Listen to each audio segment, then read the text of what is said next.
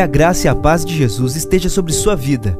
Você ouvirá a partir de agora uma mensagem ministrada no Templo Central da AD Londrina. Que o Senhor fale fortemente ao seu coração e te abençoe de uma forma muito especial.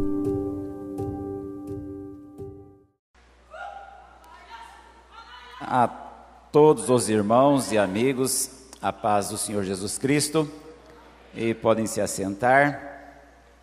E nós bendizemos a Deus por esse domingo, quando mais uma vez nos reunimos na casa de Deus, e aqui estamos tendo mais um encontro com o Senhor. Irmãos, vamos já para a palavra. Eu convido a todos para que abramos o livro sagrado em Atos dos Apóstolos, capítulo 20, do versículo 7 ao 10. Atos dos Apóstolos, capítulo 20, do 7 ao 10. E para que todos acompanhem a leitura, sabendo acerca do que vai ser exposto, eu quero adiantar que o nosso tema hoje fala sobre o poder do abraço. O poder do abraço. Diz assim o texto já mencionado. No primeiro dia da semana, ajuntando-se os discípulos para partir o pão, Paulo, que havia de partir no dia seguinte, falava com eles e alargou a prática até a meia-noite.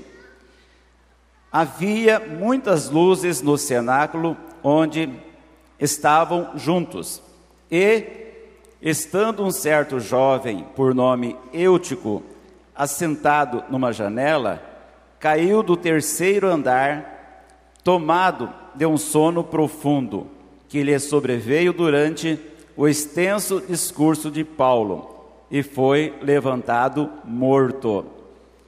Paulo, porém, descendo, inclinou-se sobre ele e, abraçando-o, disse: Não vos perturbeis, que a sua alma nele está. Amém. Irmãos, eh, anteontem o pastor Elias me perguntou se eu podia pregar hoje, e obviamente que sim, tanto que estou aqui. E quando foi ontem pela manhã, estava já acordado, mas ainda na cama, e pensando e naquela questão pessoal muito individual, é, perguntando a Deus assim, na mente, no coração, o que seria pregado hoje aqui na igreja? Primeiro domingo do mês, um culto de missão, e naturalmente tudo implica em responsabilidade, e me veio ao coração esse tema, o poder do abraço. E quando foi ontem à noite, eu fui pregar numa congregação, e foi comigo o irmão João, aqui da Central, esposo da irmã Elisa Mara. Não sei onde está o João, está por aí? Está lá atrás, ó. Todos aqui talvez o conheçam. E depois do culto, foi aniversário do pastor desta congregação, teve uma recepção, e quando nós estávamos assentados à mesa durante a recepção, o João olhou para o pastor que estava na nossa frente e disse o seguinte para ele: Você se lembra daquele abraço de nove anos atrás? Aí eu fiquei curioso. De manhã me veio esse pensamento, e à noite vejo diante de mim essa expressão. Aí fiquei curioso: que abraço foi esse? Aí o João começou a dizer para os demais que estavam na mesa, que há nove anos ele estava fora da igreja, estava tão angustiado que saiu andando pelas ruas e chorando, literalmente chorando, lágrimas rolando pela face. De tanta angústia. Eu pedi permissão para ele para falar isso aqui hoje. Ele me deu autorização.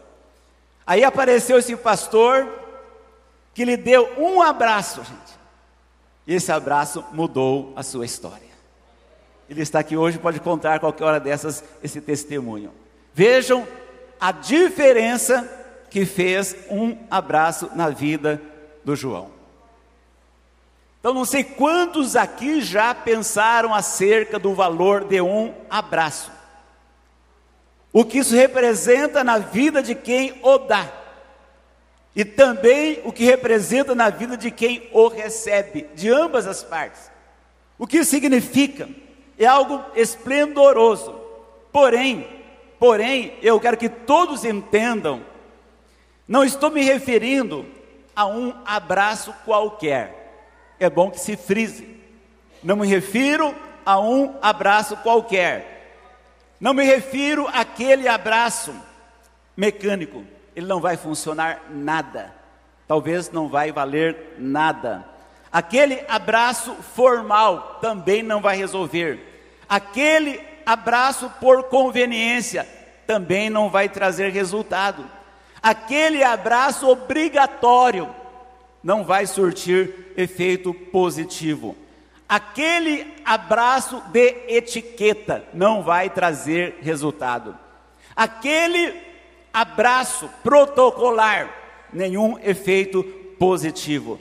Porém, eu me refiro a um abraço verdadeiro, autêntico, genuíno, um abraço cristão, onde existe compaixão e existe sentimento cristão. Esse sim tem efeitos valiosos. Um abraço dessa natureza, ele pode curar uma pessoa, mudar a história de uma pessoa. E é isso que eu quero nesta noite abordar. Hoje nós estamos num culto missionário e talvez alguém pode pensar: "Ah, eu não posso fazer missão indo ao campo missionário. Aí eu não posso, alguém pode alegar, eu não tenho condições financeiras para bancar um missionário. Concordo, pode ser que sim. E outros fatores implicantes, mas nesta noite, todos nós que estamos aqui, gente, todos, 100%, nós podemos fazer missão e eu vou mostrar para vocês como nós podemos fazer missão. Nós lemos um texto aqui, eu acho ele muito apropriado para o que pretendemos compartilhar com todos. E a primeira coisa que eu quero abordar aqui é a questão de tempo. O tempo é uma coisa que hoje é muito demandada. E quando Paulo estava aqui fazendo menção, Lucas, dessa narrativa onde houve um milagre, esse jovem chamado Eude morreu, nós já lemos, não vamos ficar repetindo devido ao tempo, mas nós temos aqui, gente, o apóstolo Paulo interrompeu o que estava fazendo para atender ao jovem Eutico. E eu pergunto a vocês para enfatizar: Paulo não estava fazendo uma coisa simples, não estava passando o tempo, não estava se divertindo, não estava fazendo uma coisa corriqueira. Paulo estava ministrando a palavra de Deus, pregando a palavra de Deus. Gente, eu acho isso uma coisa valiosíssima, preciosíssima quando alguém está sendo usado por Deus, transmitindo a verdade de Deus, algo sublime. Ele para de pregar, ele para de ministrar, e nós vemos que ele priorizou a vida de um jovem que tinha caído e tinha morrido. Quando eu falo em tempo, na verdade, Vivemos um momento onde ninguém tem tempo para ninguém. E diga se eu estou errado. Todo mundo ocupado, todo mundo apressado, todo mundo cheio de responsabilidades pessoais, todo mundo atrás de seus interesses pessoais. Quando alguém é procurado para fazer alguma coisa, a primeira posição de quem é convidado é dizer: Ah, eu não tenho tempo, ah, eu não posso porque estou ocupado. Pare e dê uma refletida e constate que é uma verdade. Nós estamos apressados para tudo e talvez não estamos dando conta daquilo que é essencial na vida.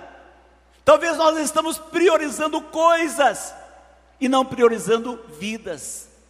Então nós vemos que Paulo, ele para tudo para atender um jovem que carecia de atendimento emergencial. Há uma expressão que vocês já usaram, já ouviram com certeza, que diz o seguinte: que tempo é questão de preferência. Até onde essa expressão é verdadeira, gente? Porque se de fato ela for questão de preferência, nós podemos mudar muitas coisas e podemos fazer muitas coisas. Me vem agora à cabeça, nós vivemos num mundo ultramoderno. E uma coisa que existe no mundo hoje, gente, com evidências e mais evidências, é o consumismo extrapolado, exagerado, tresloucado. As pessoas consomem tudo que vem pela frente, coisas e mais coisas. E uma coisa que estão consumindo o tempo, e não me refiro a um tempo qualquer, estão consumindo até mesmo o tempo sagrado, o tempo que pertence a Deus. Você sabe que o tempo que é dedicado a Deus, que deve ser preservado para estar com Deus, para servir a Deus, para andar com Deus, ele está sendo usado para outras coisas. Então você está consumindo até mesmo o tempo sagrado, o tempo que seria devotado a Deus. Então nós temos aqui, gente, uma lição muito importante. Porém, ouça uma coisa: quando eu falo em tempo, entenda bem, quando alguém precisar de você, procurar você, e você puder, não diga não, diga sim, nem que seja alguns minutinhos, mas que sejam minutinhos valiosos para essa pessoa. Entenda o que eu quero enfatizar aqui. Quando você for ouvir alguém, ouça. Moisés, isso não tem cabimento. Eu quero explicar melhor. Quando você for ouvir alguém que está precisando de você, Ouça esse alguém com os olhos. Ouça esse alguém com o coração. Porque se essa pessoa perceber que você deu a ela um tempinho, alguns minutinhos, e ela de forma desinteressada, seria muito pior do que dizer não tenho tempo. Então, quando você der um tempo para alguém, ouça esse alguém olhando olho no olho, face a face, dando a ele o que? A tua presença. Quando eu digo dar a presença, porque muitas vezes nosso corpo está presente, mas a cabeça já está lá na frente, no outro compromisso, na outra responsabilidade, no outro dia. Então, que você de fato esteja presente naquele lugar, naquela hora. Então, a primeira coisa aqui que nós queremos abordar é a questão do tempo. A segunda questão é a questão do abraço. O abraço sanador, para ter efeito, o efeito desejado, necessário, ele não pode ser de fachada. Nós temos um pouco essa tendência, talvez a cultura brasileira contribui para isso. Quantas vezes nós abraçamos alguém porque a circunstância exige, o momento nos condiciona isso. Mas nós precisamos muito mais do que fachada, gente. Muito mais do que isso. O efeito, guarde isso. O efeito do nosso abraço será proporcional ao nosso objetivo. Ah, se o objetivo é só protocolar, ah, então valeu só o protocolo. Ao meu desejo em abraçar é compartilhar vida, compartilhar sentimentos, transmitir prazer em quem é abraçado, transmitir cura para o coração machucado ou ferido. Aí terá o efeito proporcional. Então, quando você abraça alguém, o resultado será proporcional ao desejo do seu coração. Há um fato que eu nunca vou me esquecer, já tem uns 10 anos mais ou menos. Um dia à tarde, estava aqui no gabinete, quando de repente alguém bateu na porta, e quando eu abri a porta, é um pastor da igreja, não está aqui hoje, esse pastor, eu percebi que os olhos dele estavam avermelhados. E ele entrou na sala, não se assentou, ficou talvez uns dois, três minutos, e disse: Pastor, eu vim aqui pedir perdão. Eu não entendi. Eu fiquei olhando para ele, pedir perdão pela minha omissão. Eu vim aqui lhe dar um abraço, pastor. Apenas dar um abraço e vou embora. É o meu dever, a minha obrigação, eu tenho sido omisso.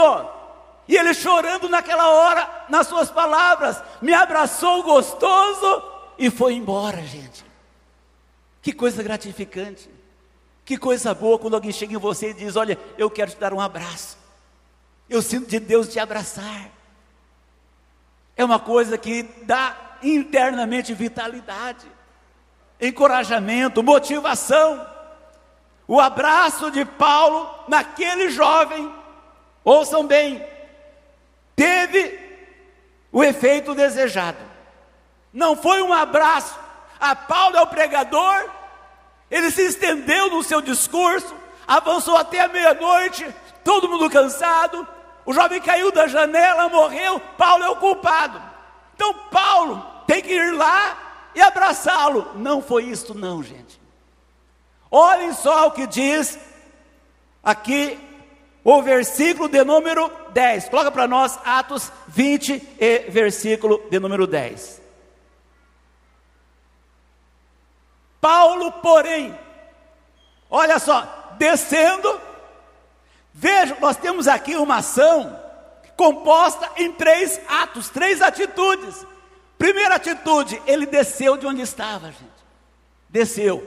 A segunda coisa, se inclinou, se inclinar para aquele jovem, sobre ele.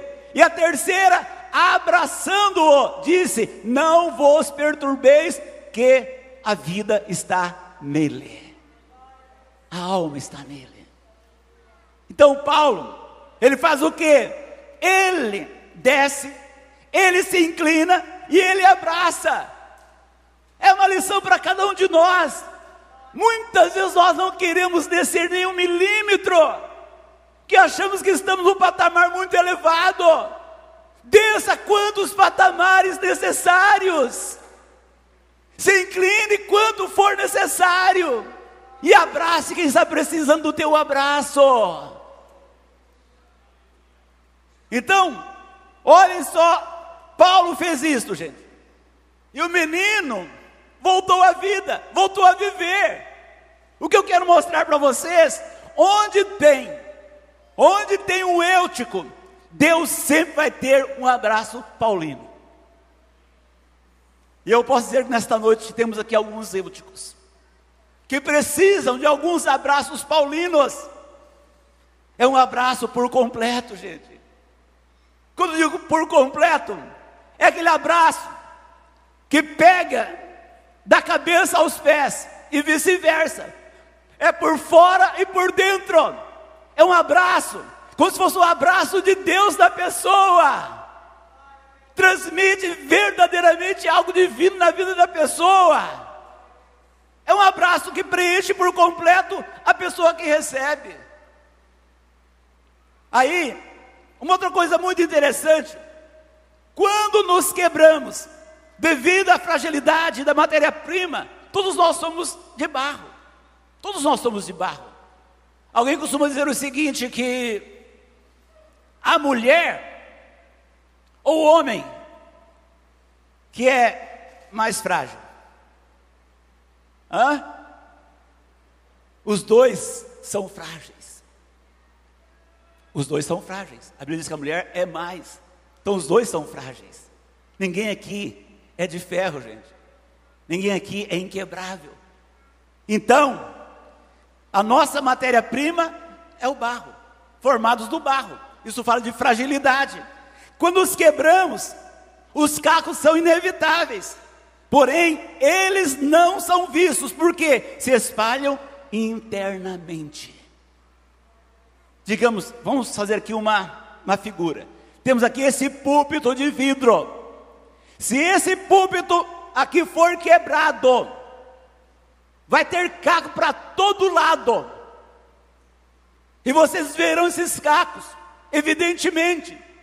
Mas quando nós nos quebramos, nos quebramos no sentido emocional, psicológico, sentimental, mental.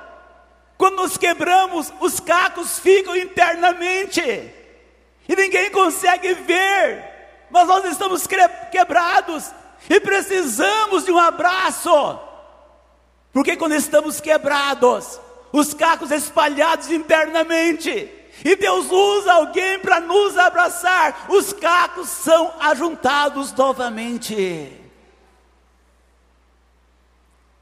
Então nós vemos que todos nós precisamos de um abraço, gente.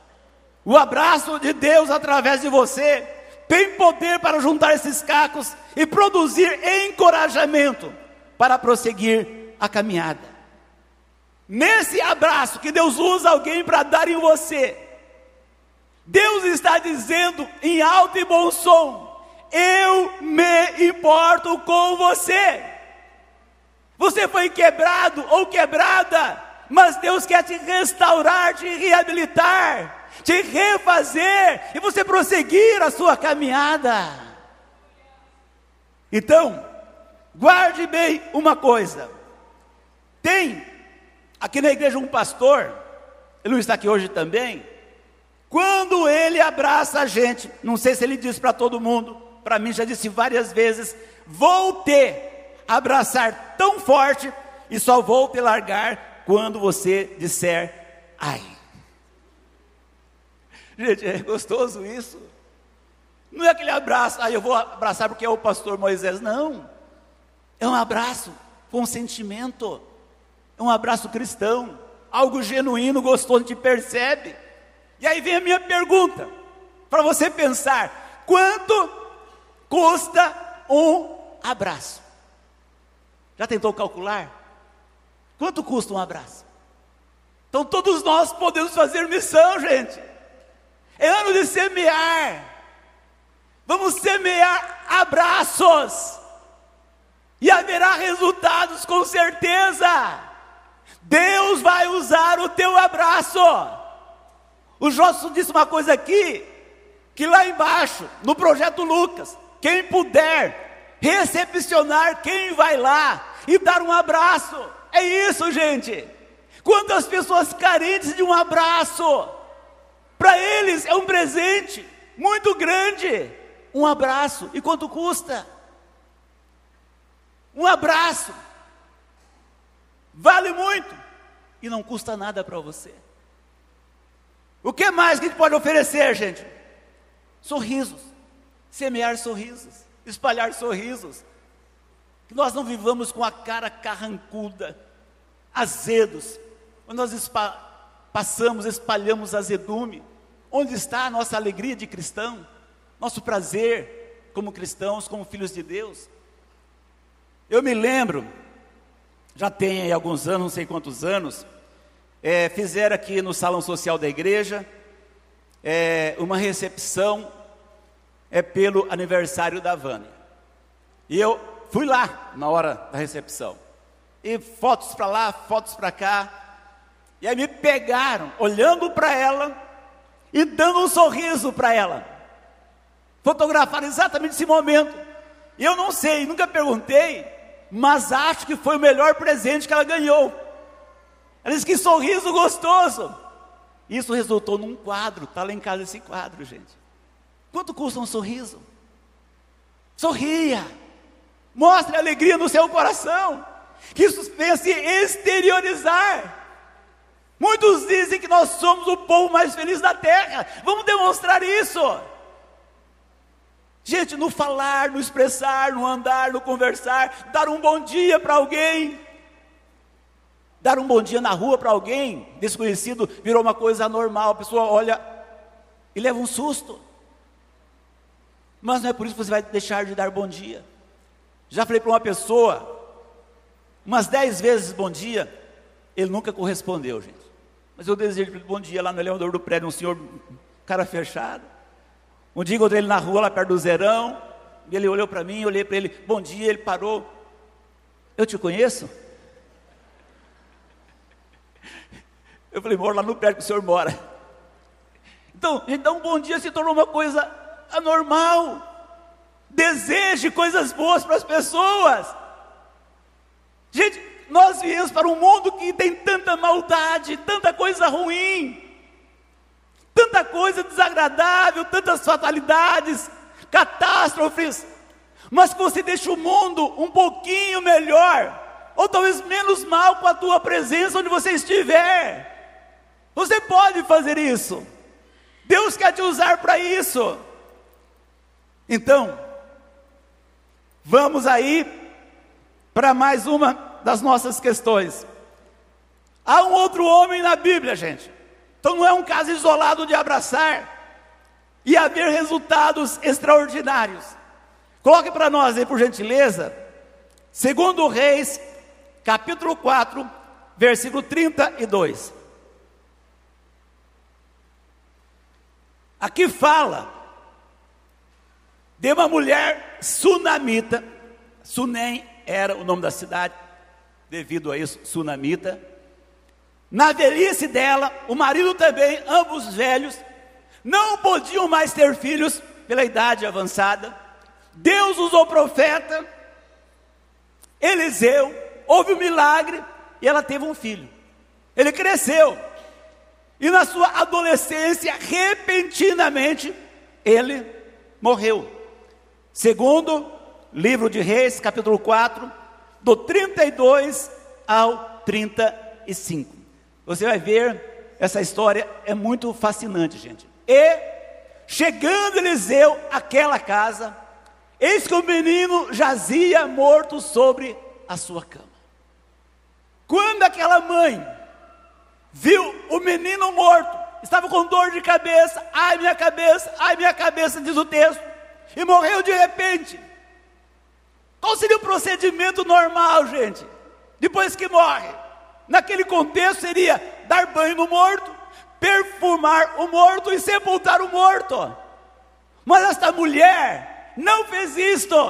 Colocou o seu menino, o seu moço, lá no quarto e mandou procurar o profeta Eliseu. O que eu quero mostrar para vocês que aquela mulher não sepultou a sua esperança. Quantas vezes nós precipitadamente sepultamos as nossas esperanças, enterramos e damos por perdido. Ouça bem uma coisa: a nossa vida com Deus é uma vida de esperança, é uma vida sem fim. Uma vida com Deus é uma vida com esperança eterna, gente. A esperança é Jesus, a esperança é Deus, e quem tem Ele jamais perde a esperança. Uma vida com Deus é uma esperança sem fim, e a vida sem Ele é o fim da esperança. Aquela mulher, ela fez o certo. Vou colocar meu filho no quarto e vou procurar o profeta.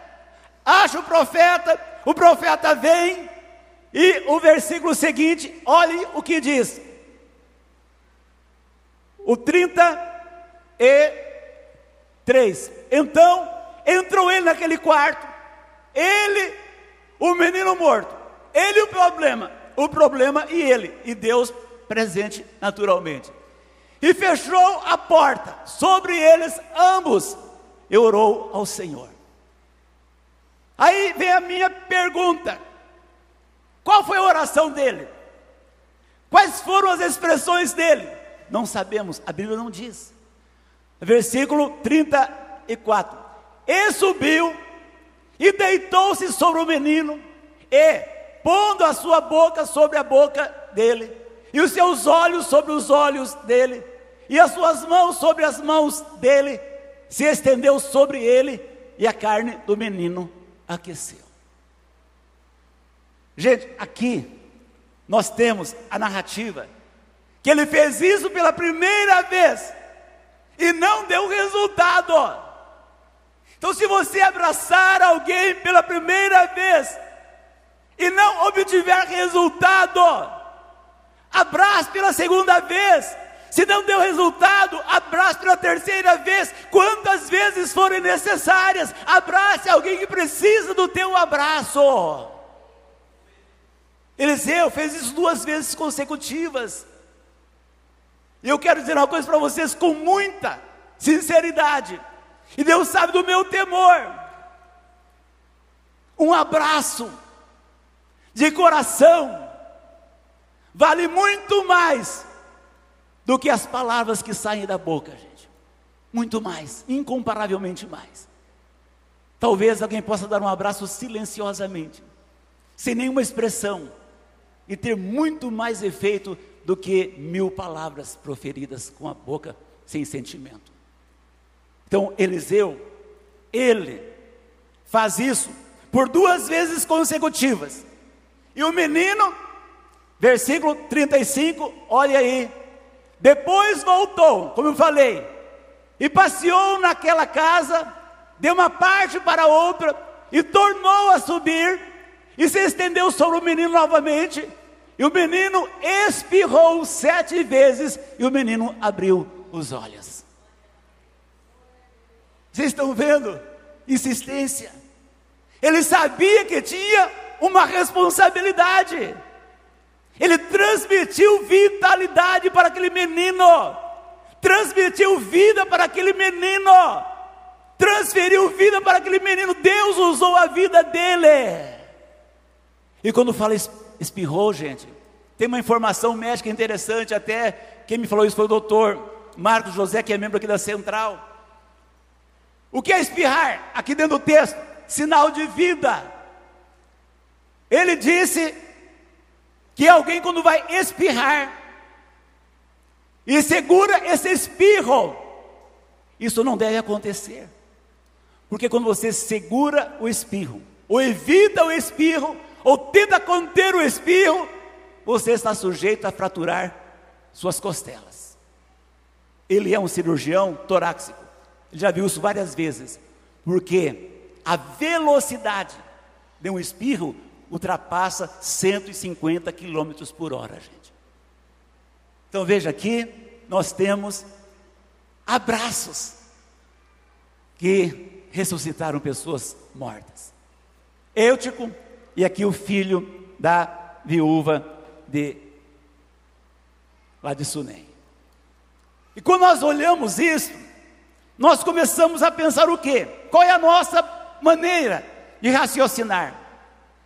Há muitas pessoas, não como o Eutico, que caiu da janela e morreu, não como o filho dessa mulher de Sunem, mas, mas mortos em suas aspirações, mortos em seus objetivos, mortos no ânimo, sem nenhuma motivação de vida. São pessoas que estão tão somente existindo, mas não estão vivendo. E me diga se eu estou errado. Estão existindo, mas não estão vivendo. São pessoas que não têm mais uma motivação para viver. E Einstein, se eu já falei, vou repetir nesta noite. Esse homem sábio, apaixonado por Deus, ele dizia o seguinte: aquele que não tem um motivo, ou não tem um sentido pelo qual viver, não apenas é infeliz, mas também pouco capaz de viver. Parabéns para Einstein. É uma grande verdade, gente. E nesta noite aqui eu sei que falo com muitas pessoas que estão vivendo isso. Já não tem mais motivação pela vida. Não tem mais aspiração. Total desânimo. Zero de motivação. São pessoas que estão transitando para lá e para cá, indo e vindo, mas não tem mais sentido de vida. Então são pessoas mortas nos seus objetivos. Eu quero dizer para todos vocês que nós podemos ser um instrumento nas mãos de Deus. Podemos ser. E ouça bem uma coisa que eu quero compartilhar com vocês, é uma coisa muito racional. É uma pergunta, eu quero que você pense acerca dessa pergunta. A pergunta é: você está sendo aquilo para que realmente nasceu para ser conforme o projeto de Deus, ou está sendo tão somente aquilo que dá para ser? O que você está sendo? O que Deus planejou para você? O que Deus projetou para você? A projeção divina para você está sendo exatamente isso, ou tão somente o que dá para ser, o que dá para fazer. É uma questão muito pessoal. Cada um sabe responder o que está sendo na vida. Eu sempre vou dizer, gente, e é uma crença minha, que ninguém aqui veio ao mundo acidentalmente. Ninguém nasceu por acaso. Deus se trouxe a este mundo com uma missão. Jesus se reabilitou, te restaurou. Ele tem um propósito na sua vida. Ele tem. Ele quer fazer coisas grandes através da sua vida. Há uma expressão, gente, que já foi falada. A expressão de uma pessoa. Que expressão foi essa? A expressão dele foi a seguinte: um amigo, um amigo me chamou para ajudar nas dores dele. Então, eu guardei as minhas dores e fui ajudá-lo. Ninguém fica sem dor nesse mundo, gente. Todos nós somos afetados, somos atingidos pelos sofrimentos. O sofrimento é inescapável, inevitável. Tanto que eu quero colocar aí, Gálatas 6 e versículo 2. E ouçam bem o que diz aí essa referência, Gálatas 6 e 2. Paulo diz: levai as cargas uns dos outros, e assim cumprireis a lei de Cristo, gente. O que Paulo está dizendo aqui? Até parece um, um contraditório. Ele passa apenas mais dois versículos e coloca para nós o versículo de número 5. Gálatas 6 e 5. Porque cada qual levará a sua própria carga. O que Paulo queria dizer? Todos nós temos a nossa carga pessoal. E cada um tem a obrigação de carregar a sua carga, transportar a sua carga, o peso das suas responsabilidades. Isso é o que está dizendo aqui, ó. Cada qual levará a sua própria carga. Mas, mas quando ultrapassa o nosso limite, ultrapassa a nossa condição de suportar e transportar, é aí que nós precisamos uns dos outros. Levai as cargas uns dos outros, e assim cumprireis a lei de Cristo. Gente. Então, veja aí, é um culto de missão. Isso é missão. Onde você está, do jeito que você está, você pode fazer missão.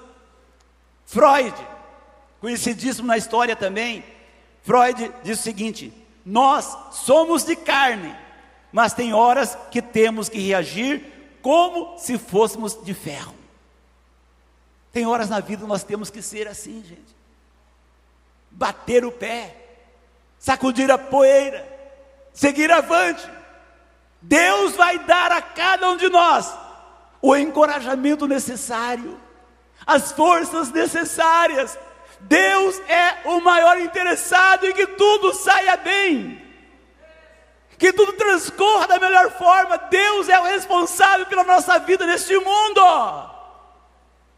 Nós somos dele, nós pertencemos a ele. E quando eu falo, gente, nós podemos ser um canal de Deus.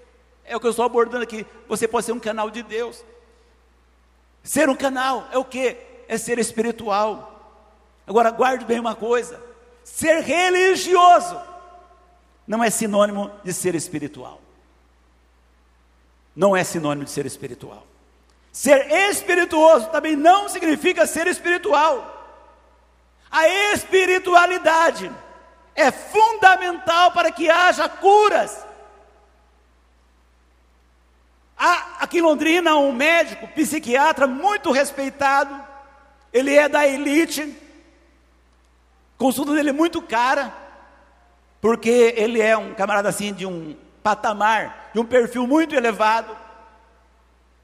E quando teve o lançamento do livro aqui, que nós lançamos em maio do ano passado, eu o convidei, não sabia, ele estava presente. Depois ele me disse: Moisés, estive lá, gostei demais. Falei, lá onde? No lançamento do seu livro. Aí eu dei um exemplar para ele. Depois de uns 40, 50 dias eu vi ele novamente, perguntei daí, leu o livro? Ele disse, sim, eu fiz uma leitura linear no seu livro. E gostei muito, expressão dele, gostei muito. O livro está fundamentado na ciência. E uma outra coisa que você colocou, vejam, ele não é evangélico, não frequenta nenhuma igreja evangélica, tem nada com cristianismo, e qual foi a expressão dele, gente? Ele falou: Moisés, você colocou no livro a fé. E a fé tem uma contribuição muito grande para a cura emocional e psicológica das pessoas. Gente, assim está dizendo. Ele tem um conhecimento vastíssimo, formado em Harvard, fez várias pós na Europa, um camarada conhecido na cidade. Então vejam só, e nós muitas vezes talvez passamos batidos quanto a isso. O que Deus quer fazer? Como quer fazer? Deus quer usar cada um de nós. Coloca para nós aí, Evangelho de João, capítulo 7, versículo 38. O que eu quero mostrar para vocês com essa referência, faça com que a bênção de Deus flua por intermédio da sua vida.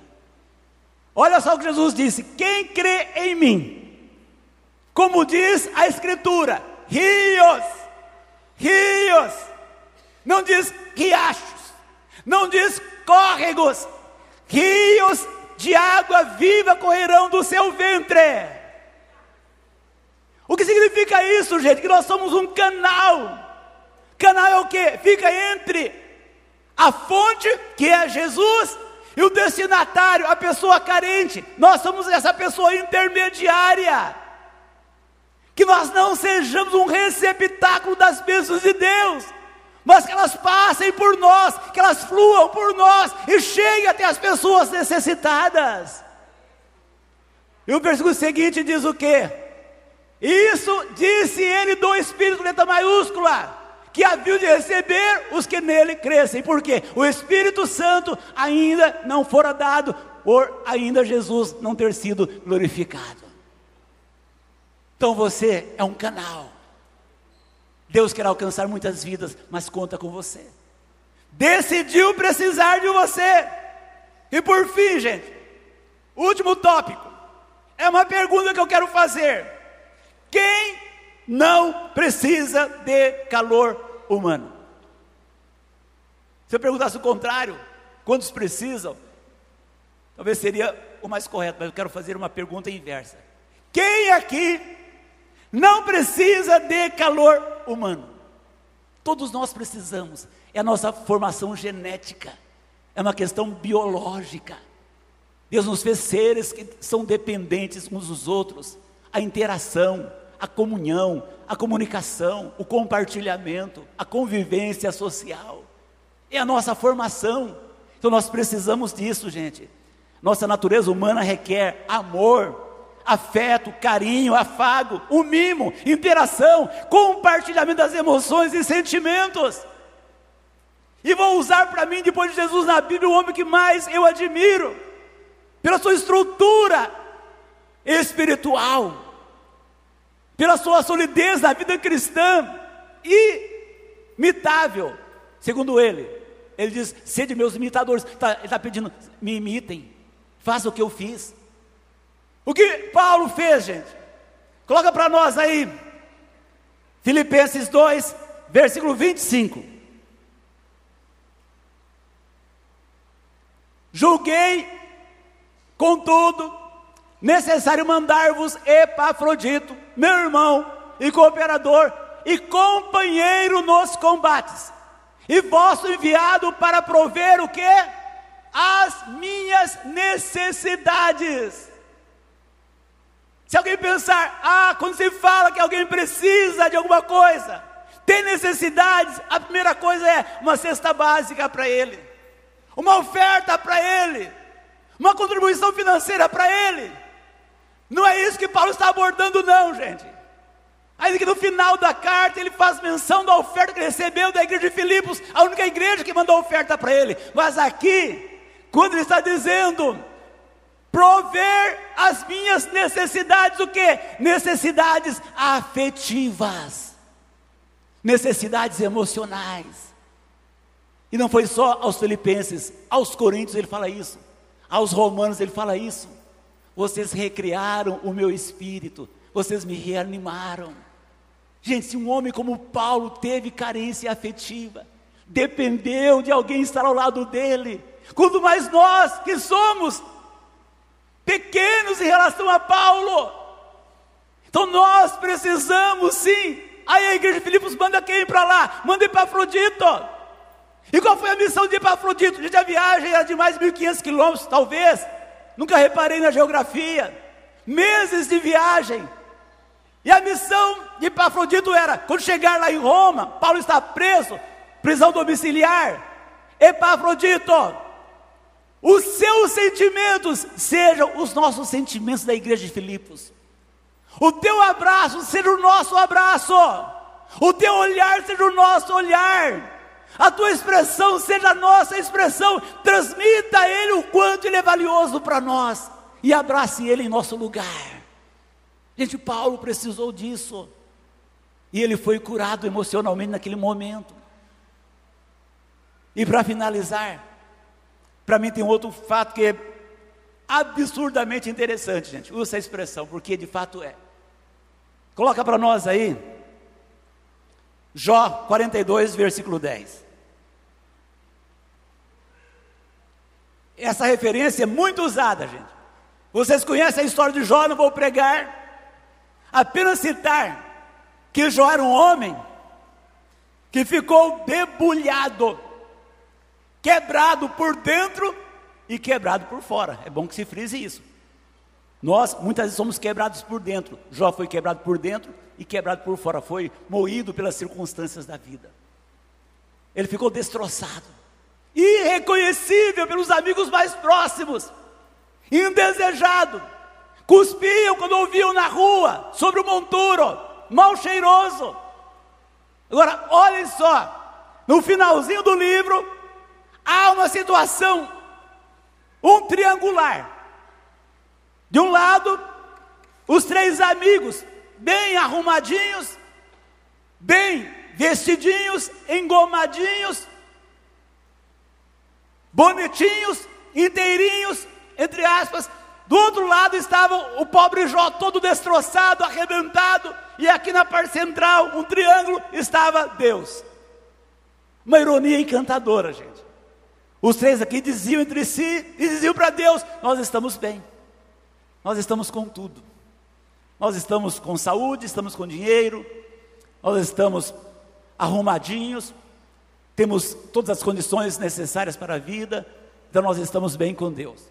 E lá o pobre Jó, todo arrebentado. Aí, a minha pergunta é a seguinte: se você precisasse de uma intercessão a Deus, que alguém orasse em seu favor, para quem você pediria oração? Seja bem franco ou franca. Você pediria para os três, ou pediria para o Jó? Para quem você pediria oração? Eu acho que pediria para os três. Eu julgaria pelo olhar, pelo visual. Mas era justamente o contrário, gente. Os três estavam com tudo perdido diante de Deus, reprovados, rejeitados por Deus porque eles falaram o que não deviam falar. Enquanto aquele homem todo arrebentado estava com tudo diante de Deus. Aí que eu quero frisar, olhem só o que diz a expressão. E o Senhor virou o cativeiro de Jó. Aqui está a verdadeira teologia da prosperidade. Quando Jó ouviu de Deus, eu quero que você interceda pelos três. Os três precisam do teu abraço. Os três carecem do teu abraço. Para que eles sejam recebidos por mim em comunhão, eu preciso que você abrace os três que acusaram ele. Eram amigos, não sei. Inimigos, não sei. Mas falaram mal dele, maltrataram ele, justiçaram ele. Deus disse: Você, Jó, interceda por eles. Eles vão levar animais para ti. E você vai oferecer a mim para que eu os perdoe.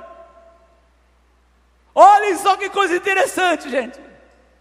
Jó não se arrependeu de nenhum pecado.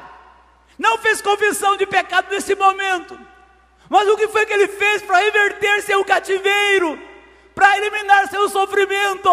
Para ter uma nova fase de vida interessante? Aqui está dizendo: E o Senhor virou o cativeiro de Jó quando orava pelos seus amigos. Nesta noite, eu quero dizer para vocês: quando você se concentrar em alguém que precisa de você, você dedicar a essa pessoa um pouco de tempo, ou quem sabe uma oração, ou quem sabe algo a mais, um abraço. Quando você abraça alguém, o que Deus faz? Deus abraça quem está abraçando e quem é abraçado. E a bênção vem sobre todos eles.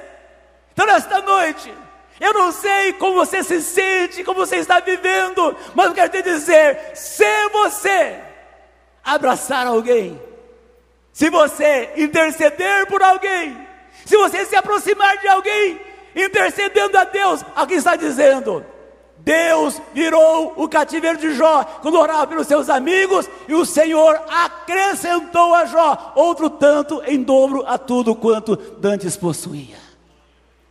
Aqui está, gente, o poder de um abraço. Vamos ficar em pé?